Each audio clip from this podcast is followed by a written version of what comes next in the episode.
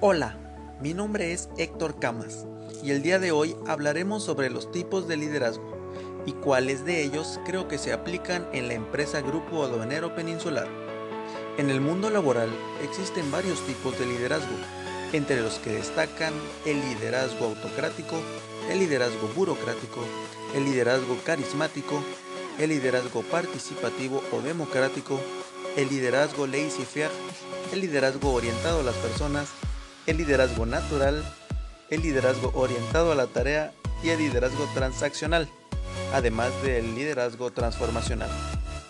En lo personal, en la empresa GAP se manejan dos estilos de liderazgo, los cuales son el liderazgo orientado a la tarea y el liderazgo burocrático.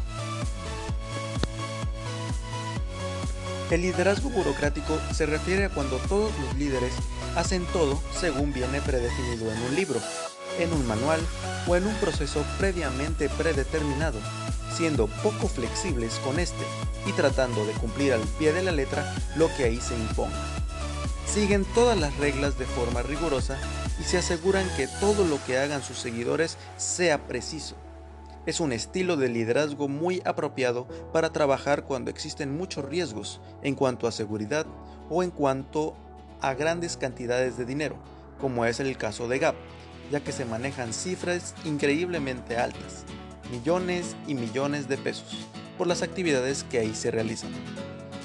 Por otro lado, también tienen simpatía con el liderazgo orientado a la tarea. Este dice que los líderes que se encuentren orientados en la tarea focalizan su trabajo en lo que se haya cumplido y pueden considerarse algo autocráticos. Los líderes son muy buenos para definir el trabajo y los roles necesarios, así como ordenar, planificar, organizar y controlar. Pero no tienden a pensar mucho en el bienestar de su equipo, ni en las cargas laborales o necesidades, por lo que se presentan problemas para motivar y retener a los colaboradores. Muchas veces el abuso de esto puede ocasionar desánimo en el personal, así como una baja productividad.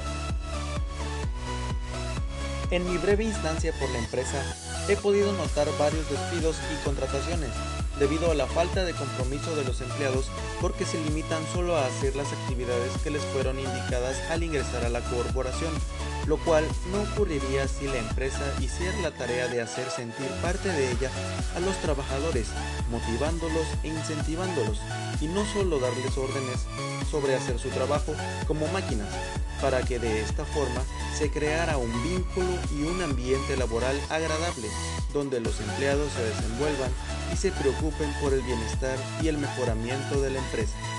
Desde mi punto de vista, esto tiene que cambiar, ya que se debe generar un equilibrio entre los mandos y el personal para así funcionar como una máquina bien engrasada y alineada, como un equipo, donde todo salga bien y se hagan las cosas con entusiasmo. Esto ha sido todo por hoy. Mi nombre es Héctor Camas y nos vemos hasta la próxima.